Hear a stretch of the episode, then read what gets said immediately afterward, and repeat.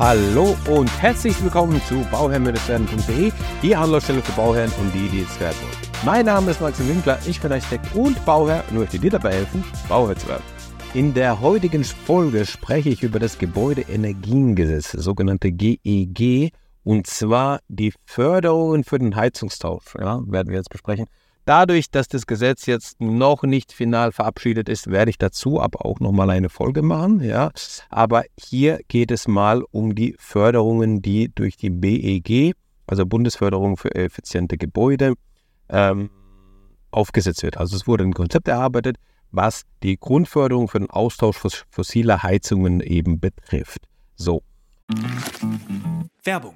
Okay, ich glaube, kaum eine Beschwerde hört man zurzeit so oft wie es ist so schwer, neue Mitarbeitende zu finden. Und das kann ja auch wirklich mühselig sein, ne? sich da stundenlang durch die verschiedenen Jobseiten zu klicken, auf der Suche nach den passenden Kandidatinnen oder dem passenden Kandidaten. Aber das muss es gar nicht, denn mit Indeed geht es Ganz einfach, finden Sie schnell und gezielt die passenden Mitarbeitenden mit leistungsstarken Tools auf Indeed.com. Indeed hilft Ihnen, Bewerbungsgespräche einfach zu planen und mit Videointerviews zu führen. Alles an einem Ort. Sichern Sie sich jetzt 75 Euro Startguthaben für Ihre Premium-Stellenanzeige auf Indeed.com slash live24. Es gelten die AGB. Werbung Ende.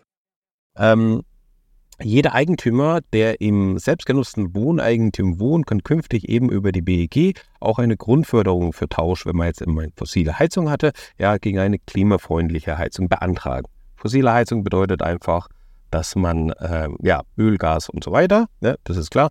Und äh, wenn man halt eben jetzt auf eine äh, klimafreundliche Heizung äh, umschwenkt, dann wird das Ganze gefördert.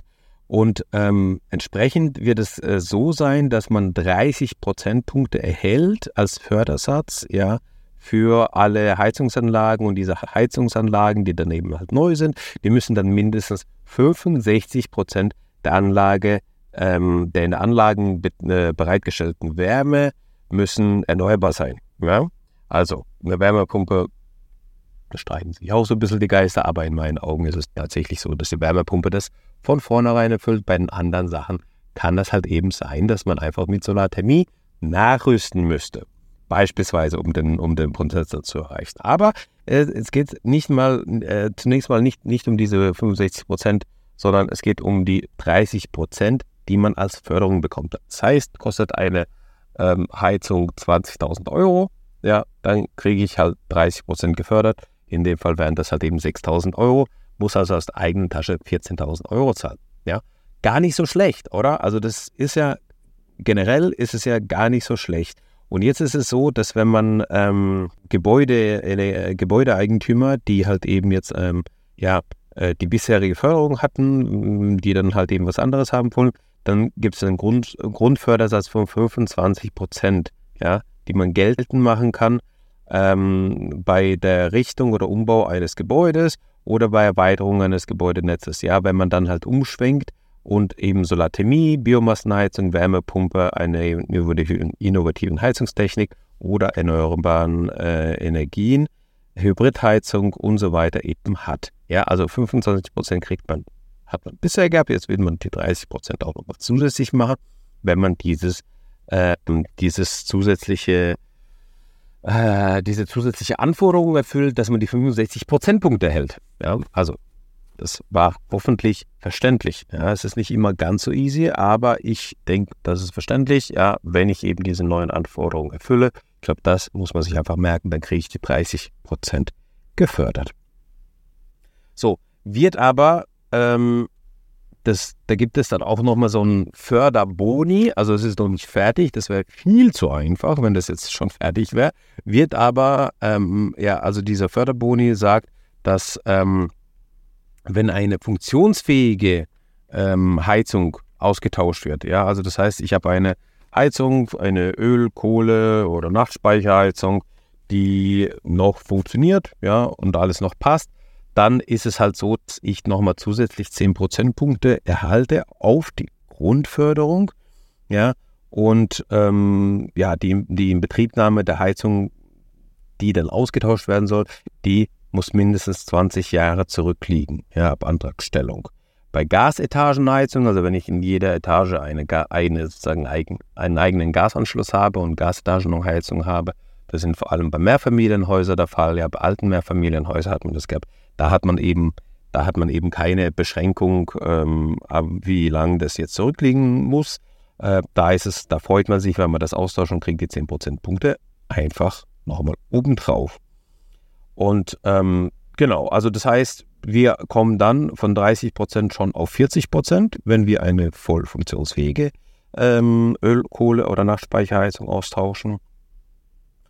Und wenn wir uns jetzt aber ähm, für eine Wärmepumpe entscheiden, äh, die zusätzlich als Wärmequelle Wasser, Erdreich oder Abwasser nutzt, ja, das heißt, hier sprechen wir von Wärmepumpen, von Sohlewasser, Wärmepumpen, von ähm, bodennaher Geothermie, ähm, das ist das Erdreich, oder halt eben auch Geothermie. Oder äh, wenn es ans Abwassernetz angeschlossen ist, da gibt es auch solche Lösungen. Ja, dann gibt es nochmal zusätzliche 5 Prozentpunkte mehr. In den Folgen zuvor ich mal, bin ich schon mal darauf eingegangen, welche Möglichkeiten es hierzu gibt. Aber nochmal ein kurzer Schwenker. Ähm, wenn man als Wärmequelle, also die Standard-Wärmepumpe, die man so kennt, die draußen steht, die man so in, überall sieht, sehr oft, was ich oft kritisiere, vor den Eingängen, ja, dann ähm, ist es so, dass diese, ähm, diese, diese ähm, Wärmepumpen, die nutzen die Luft. Ja, das sind sogenannte Luft-Wasser-Wärmepumpen. Ja, Luft wird zuerst genannt, das ist da, das ist nämlich da, wo die Energie zuerst rausgenommen wird. Luft, ja, und dann Luft-Wasser-Wärmepumpe. Ja. Wasser ist dann halt, halt eben unser, unser Heizungsnetz im Gebäude. Also das, was zuerst genannt wird, ist immer das, was woraus wir die Energie nehmen. Und das, was danach genannt wird, ist, wie, die, wie wir die Energie abgeben. Ja, bei der Luft-Wasser-Wärmepumpe nehmen wir aus der Luft die Energie und geben es an unser Heizungswasser weiter. Ja? Und es gibt auch Wasser. Wasserwärmepumpen, ja, das heißt, wir nehmen hier, wir gehen hier, wir nehmen aus dem Grundwasser die Wärme und ähm, ähm, geben es ab an unser Wasser, ja, also Sohlewasser, Wärmepumpe oder halt eben, wenn wir im Erdreich sind, ähm, dann ist es halt die Erdwärmepumpe. Ähm, das heißt, die flächennahe Erdwärme ist es so, dass die, also ist auch eine Wasser-Wasserwärmepumpe. Da haben wir nämlich das Wasser, die Schlaufen, die im Garten beispielsweise verlegt werden. Ja, das heißt, sie sind so ein Meter tief, wird ausgegraben. Und wie man es von der Bodenheizung kennt, dass solche Schlaufen drum, drumherum, äh, also im Gebäude, dann einfach ähm, ja, äh, hin und her laufen. Diese Schlaufen werden dann im Erdreich in eurem Garten verlegt. Ja? Und je länger, je mehr Fläche man hat, je länger man die Leitung äh, schwenken, verlegen kann, desto mehr Energie entzieht man aus dem Erdreich. Ja? Und desto effizienter arbeitet dann auch die Wärmepumpe. Und wenn man das halt eben nutzt, das ist natürlich aufwendiger, wie einfach eine Luftwasserwärme, also eine Luftwasserwärmepumpe aufzustellen.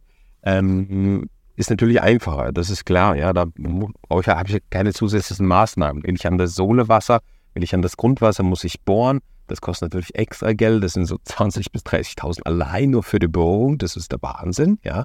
Aber äh, diese Wärmepumpen arbeiten effizient, deutlich effizient natürlich. Und damit auch nachhaltiger. Oder ich, das ist dann nicht so teuer, ich buddel mir halt meinen Garten auf. Das kann ich im Notfall auch mit Eigenleistung machen. Ich miete mir einen Bobcat ähm, also so einen kleinen Bagger, äh, reiß mir da den Garten auf, ähm, verlege da meine Leitungen einen Meter tief und, und ziehe los. Oder noch günstiger, ich miete mir gar nichts an, ich nehme mir eine Schaufel und mache das Ganze mit Manpower. Funktioniert genauso. Ja, also ist natürlich deutlich mehr Zeit, die dann ins Land geht, aber das kann natürlich auch kostengünstiger gemacht werden, wenn man das so macht.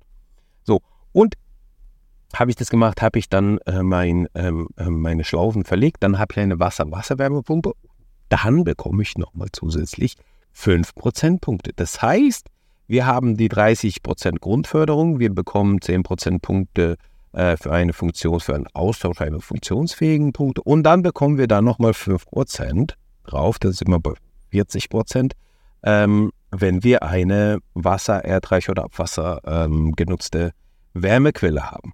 Das ist doch der Wahnsinn. Also eigentlich, das ist eigentlich eine super Förderung, wenn man das so sieht.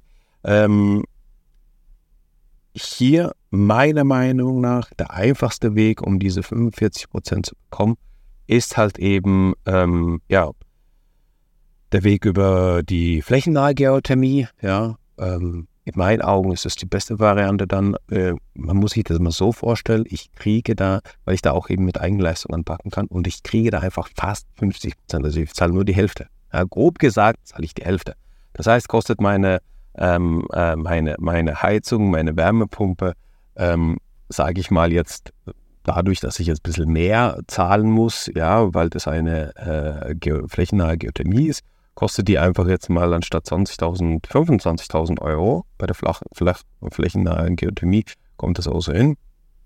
Ähm, wo ich dann vielleicht noch mal ein bisschen mit äh, Eigenleistung anpacke und so weiter, ja, also ein bisschen, bisschen aushelfe, komme ich mit 25 hin, dann kriege ich halt die Hälfte ja, davon, davon eben abgebildet und zahle dann für anstatt 25.000 zahle ich halt dann gut, das sind dann äh, 13.000 oder sowas. Also ich zahle, ähm, sage ich mal, für eine deutlich bessere Heizung halt auch weniger wie das, wenn ich es bei der, rein bei der Grundförderung bleibe, bei der Luftwasserwärme.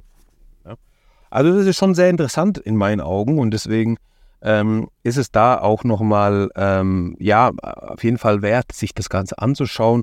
Ähm, es gibt nochmal eine zusätzliche, also es gibt ja nochmal so Ausnahmeregelungen, also wenn man halt eben nicht ähm, rein, äh, also es gibt nochmal so, na, wie heißt das, diese Sonderkondition, wenn man halt eben nicht ähm, für die Ausnahmeregelung äh, wenn man sich nicht leisten kann sozusagen, ja, ähm, dann muss man es nicht austauschen. Also du bist nicht verpflichtet, das auszutauschen. Wenn du aber dann doch äh, zu der Ausnahmeregelung gehörst und trotzdem deine, ähm, deine Heizung austauscht, bekommst du noch zusätzliche, und das ist das interessante, zusätzliche Förderung in Höhe von 20 Prozent.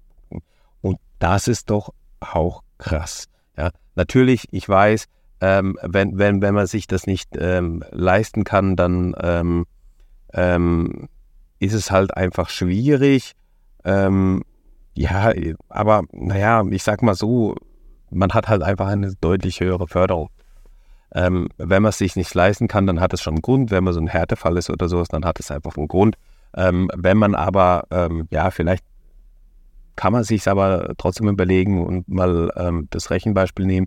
Okay, was passiert denn, wenn ich jetzt die nächsten fünf Jahre meine Ölheizung beibehalte und was passiert, wenn ich jetzt nochmal, hm, weiß ich nicht, sage ich mal 10.000 Euro jetzt für eine neue Heizung investiere, ja, mit den ganzen Förderungen, habe dann eine ähm, Wärmepumpe und ähm, habe dann den Tausch hinter mir, ja, und ähm, habe dann eben geringere Folgekosten. Und das muss man sich einfach mal äh, entsprechend äh, aufnehmen und mal vergleichen, ob es sich rentiert oder ob es sich nicht rentiert.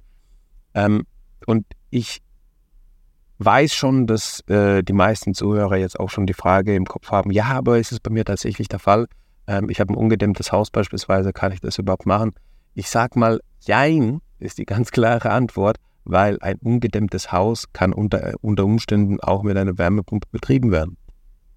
Natürlich ist es so, dass dann die Effizienz der Wärmepumpe in den kältesten drei Wochen, die wir so in Deutschland haben, ja, wenn wir halt im Winter uns anschauen, dann sind es irgendwie drei Wochen, wo wir so richtig frieren. Da läuft halt die Wärmepumpe einfach nicht effizient. Okay, ja, okay, ist so. Aber die die Jahresarbeitszahl von drei oder vier, die wird einfach deutlich besser, wenn wir halt dann uns von den, von den Tiefständen der Temperatur weit entfernen. Ja, und dann einfach bei, einfach dann bei Temperaturen sind, die so standardmäßig sind, der 5 bis 10 Grad oder sowas, ja, was wir, also wir haben eine ganz, ganz große Zeitspanne, wo wir 5 bis 10 Grad irgendwie haben oder 5 bis 15 Grad, sage ich mal, also da, wo, wo man noch heizen muss, ja, also 5 bis 15 Grad ist relativ lange Zeitspanne. Minus 5 Grad ist eine relativ kurze Zeitspanne, die wir haben. Und so muss man sich das auch mal überlegen, ja, ähm, wie effizient denn das Ganze ist, weil in diesen 5 bis 15 Grad äh, arbeitet die Wärmepumpe einfach sehr, sehr gut. Ja? Und auch ein ungedämmtes Haus wird damit warm. Und ähm, ich habe es schon mal gesagt, ich sage das gerne aber wieder, wenn ihr das mal testen wollt, ist es natürlich so, ähm, jetzt eben zum Zeitpunkt der Aufnahme sind wir im Sommer, äh, es gibt natürlich auch Leute, die das auch später hören werden, diese Folge. Es ist einfach gut, wenn man jetzt eine Öl- oder Gasheizung hat und sich sicher ist, kriege ich damit mein Haus warm oder nicht. Ich habe vielleicht die Fenster mal getauscht gehabt ich habe vielleicht eine äh, Dämmung, die ist aber nicht so stark, wie wir das jetzt heutzutage machen.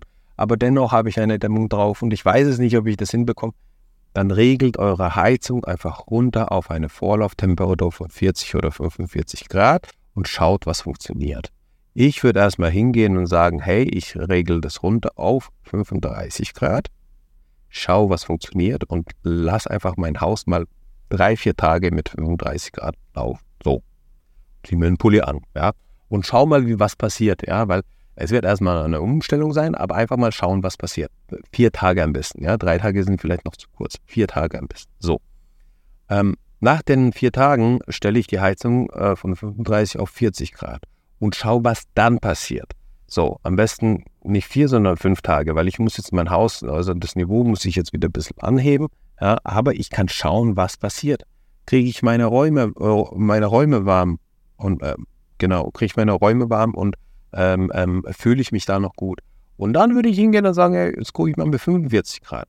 Und wenn ich das einfach gemacht habe, das heißt, ich, hab, ich nehme mir einen Zeitraum von ja, zwei bis drei Wochen und mache diesen Test, ja, und dann sehe ich ja, also fühle ich mich hier noch wohl. Und dann kann ich mir sagen, ja gut, die, die 35 Grad Vorlauf, die waren jetzt echt, boah, das hat man echt gemerkt in den Knochen, das war jetzt nicht so angenehm.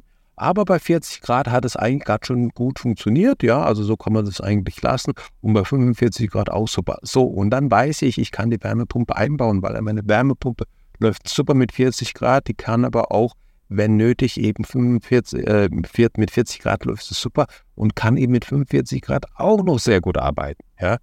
Und ähm, ja, und, und, und, und, und die ist ja auch so eingestellt, dass die nach Wetterlage die Vorlauftemperatur reguliert und dir halt eben vorgibt oder äh, ein, einstellt, ähm, wie viel Vorlauf du brauchst, weil die halt einen Temperaturfühler haben und wissen, okay, wie viel Grad habe ich im Innenraum, wie viel Grad habe ich im Außenraum wie viel Vorlauf muss ich denn ähm, äh, reinnehmen? So. Und ja, also das ist der, ein, das ist der einfache Test, um sicher zu gehen. Man kann vieles berechnen, man kann vieles äh, auslegen, aber das ist eigentlich die beste Möglichkeit, um sich das mal vor Augen zu führen und zu schauen, ob und wie das denn richtig funktioniert. So. Und in diesem Sinne hoffe ich, dass ich dir ein bisschen mehr ähm, helfen konnte, was jetzt den Heizungstausch anbelangt oder die Förderung oder ein bisschen ja, das GEG, das Gebäudeenergiegesetz ähm, hierzu. Ich glaube, das ist einfach aktuell ein ganz, ganz spannendes Thema. Es ist ein Thema, was äh, sehr, sehr stark in den Medien auch vertreten ist und viele haben einfach Fragezeichen. Wenn du dazu noch eine Frage hast, dann schreib mir gerne an info.bauherr-werden.de. Wenn du ähm, ja, Lust hast, mit mir zusammenzuarbeiten, wir planen aktuell relativ viel Bauen im Bestand. Also wir machen relativ viel Bauen im Bestand. Ähm, es sind Anbauten, es sind Dachausbauten, es sind Gauben und so weiter. Ähm, die ganzen ähm, Planungsprozesse, also Leistungsphase 1 bis 4, können wir oder bieten wir deutschlandweit an. Haben wir auch äh, in der Vergangenheit gemacht und machen wir nach wie vor. Ähm, aber alles, was dann sozusagen weitergeht und wo wir auch beispielsweise die Ausführung machen sollen, wo wir ja, als Generalunternehmen auch auftreten sollen, äh, machen wir auch, bieten wir auch an. Das machen wir dann im Umkreis ja, zwischen Mannheim und Rastatt. So, gro grobe Größenordnung.